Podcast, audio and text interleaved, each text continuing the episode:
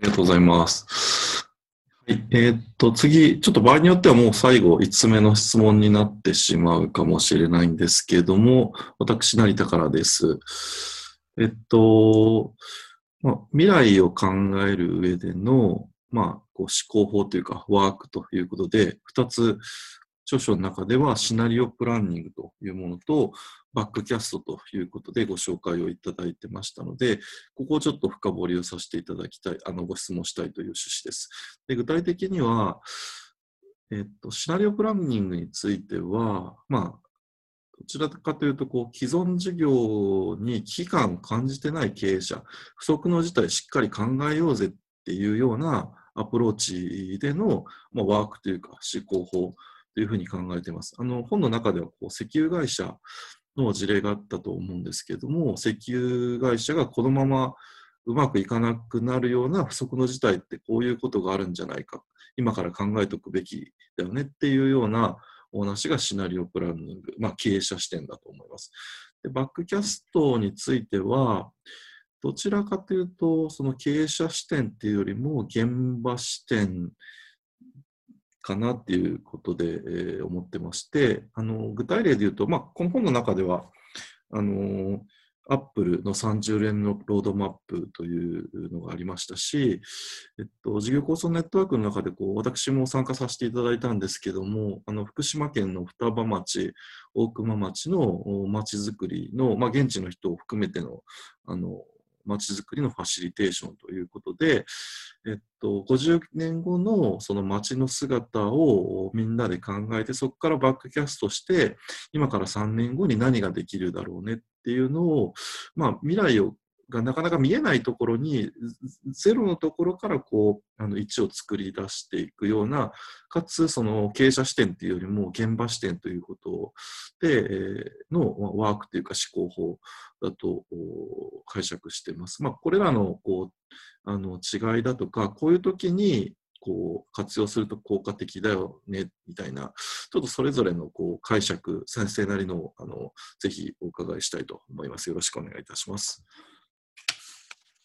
これはなんか本で書いたんでね、本読んでくださいという ことでもいいのかなって、ちょっとね、違う観点からね、答えを、答えたいと思うんですよね。で、これ何かっていうとですね、まあ、ビジネススクールっていうのは、まあ、あの、どういうその学校かっていうとですね、まあもちろん経営の知識とかですね、そういうのスキルを身につけるっていう場面でもあります。これは社会人教育として当然なんですよ。で、ただ重要なのはですね、実はまあ、その、その態度教育っていうんですかね。それはまあ本の最初のね、ケースディスカッション、ケースメソッドなんで、なぜこれを取り入れているのかっていうところにも書かれてるんですけども、どんなまあスタンスでこの望むかっていうことなんです。で、それはまあその冒頭の最初の質問にも答えたように、えー我々ですね、その態度を変えるには世界認識を変えないといけないですね、世の中の捉え方を。で、世の中の捉え方を変えるっていうのは言語を変えないといけないんですね。使ってる言葉を変えていかないといけないと。で、えー言葉を変えていかないといけないんだけれども、言葉だけでやると限界が来るんですよ。これ近代的な限界がですね。で、そこで身体性とか、えー外で起こる思いもよらないものとか、えーハプニングとか偶然みたいなものを取り入れて、で、そこに対処するということで、えー新しいイノベーションを生んでいくっていうのが、えー大まかなですね、これ、まあ、思想史でもあるんですよ。そのデカルト以来の。で、そういった中で、このシナリオプランニングとバックキャストのですね、でやろうとしていることっていうのは皆さん人生で考えてもらうと分かりやすいですよね。皆さん人生に目的ってあると思いますかね？どうですかね？目的ってあるんですかね？成田さんの人生の目的って何ですかね？私は、だって成田さんの方によれば、あれじゃないですか、逆算で考えるわけですよね。まあ、私、あの、すごくざっくりですけど、まあ、あの、もう自分が幸せと思える人生をこう見出すっていうのが目的で、その観点の中で、あの、まあ、ビジネススクール一つ卒業してるんですけども、さらにここに入らせていただいているのは、その人生の、まあ、し幸せっていうのを追求するでは、自分の人格の形成、さらなる形成と人脈の形成っていうのがやっぱり欠かせない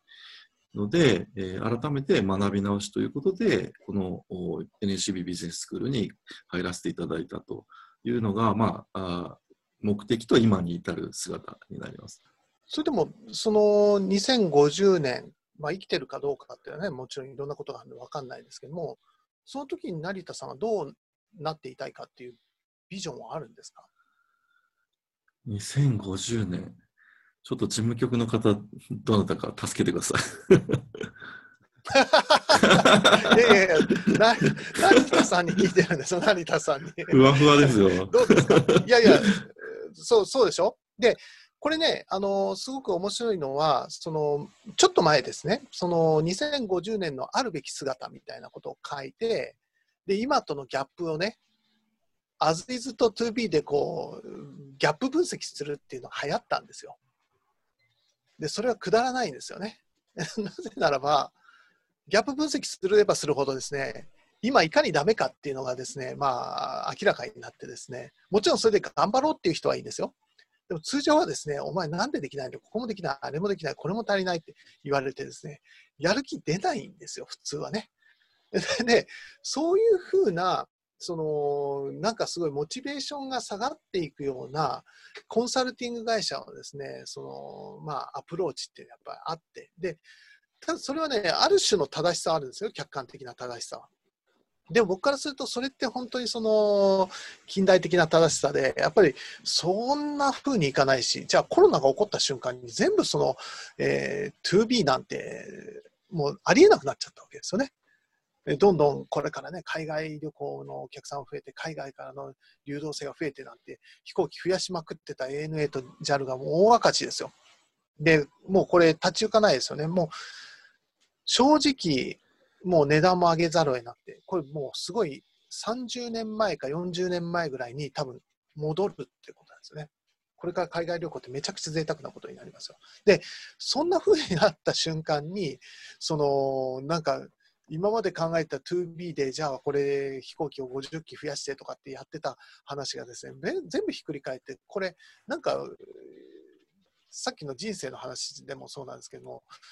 もうなんかやる気なくなっちゃったわけです。で、人生も同様なんですよね。何十年後にこうやるみたいなことがあったときにですね、そのプランが崩れた瞬間に、全部ガラガラガラっとなんかやる気がなくなっちゃうと。で、完璧主義者であればあるほど人生に悲観しちゃうわけですよね。で、なので、その、実はその人生の目的っていうのは、その、まあ、なんていうんですかね。あ、ちょっと難しいな。まず、近代的に言えば、生まれたきたのは偶然なんで、人生に目的も何もないっていう立場なんですよね。これ分かりますよね。単に本当、親同士がね、えー、その、まあ、妊娠をして、母親妊娠、たまたま生まれてきたわけですから。で、しかもその、ものすごい何億とある精子が卵子にこう入ってっていうことが、まあ、偶然起こったんですよ。だから偶然なんですね、すべては。で、そういうふうに全部偶然、偶然、偶然って近代主義っていうのは偶然になってくるんですよ。そうすると何かっていうと、もうどうでもいいってなっちゃうんですよね。ニヒリズムっていうんですよ、これ。近代的ニヒリズムなんですよ。もうどうでもいいで、でも自分が生きてることだって偶然だし、なんか別に目的なんかいらんのって話なんですよね。で、そういうのをニーチェがそうやって、えー、ニヒリズムなんて呼んだんですよ。で、その後、でもこれはちょっとやる気出ないよね、みたいなことで、実存主義っていうのですね、まあ一応こう、生まれた理由がなんかあって、自分はこういう時にこうしなきゃみたいなことで、社会にこうわっとね、え、参画したりというか、学生運動が流行るわけですよね。で、そういうふうになっていくんですけども、ただ、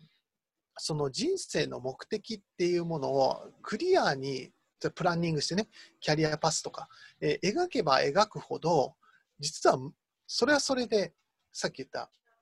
それが計画がずれたり崩れたりした時の虚しさっていうのは、結局人生偶然じゃないかみたいなことになっちゃうってことなんですよ。で、その問いにどう答えるかっていうことが実はこのシナリオプランニングとバックキャストのワークを2つ入れてることの意味でもあるんですよ。我々どんなことが起こるかわからないし、いろんなそのね、起こることを想定しながら日々生きていかないといけない。起こったとしたらそれシナリオがあったからって言って、こうその都度その都度変えていくと。で、一方で、そればっかりやってると、ニヒリズムに陥るし、なんか全部偶然でしょってことになるから、バックキャスト的なことも考えなきゃいけない。でもそればっかりやってると、そこのストーリーから外れた時のモチベーションが失われてしまう。っていうこのですね、観点から、シナリオプランニングもだけでもダメだし、まあ、バックキャスト、未来からバックキャストして、それを、えーからね、こう逆算するっていうことだけでも、実はダメなんだということなんですよね。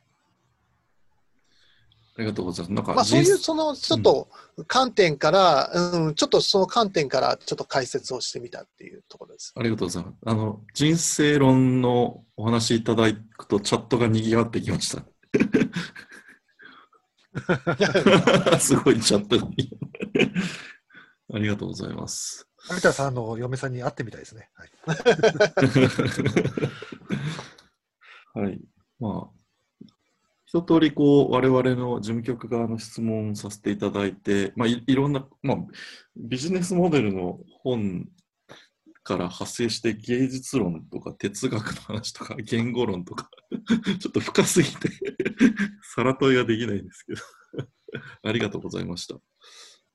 そうですね、もうあの時間も定時になってきてそうでますのね。はい。まあ、はい。小山先生の本当にまた引き出しの多さを本当に実感できた、あの、え1時間でした。ありがとうございました。この後、あの、ちょっと事業構想ネットワークの5分程度紹介なんですけども、一旦あの、えー小山今日のあの特別ゲスト、小山先生に、えーちょっと、まあ、あの事務局から拍手させていただきたいと思いますので、ちょっとミュート外して。あどうもありがとうございましたあ。りがとうございます。ありがとうございました。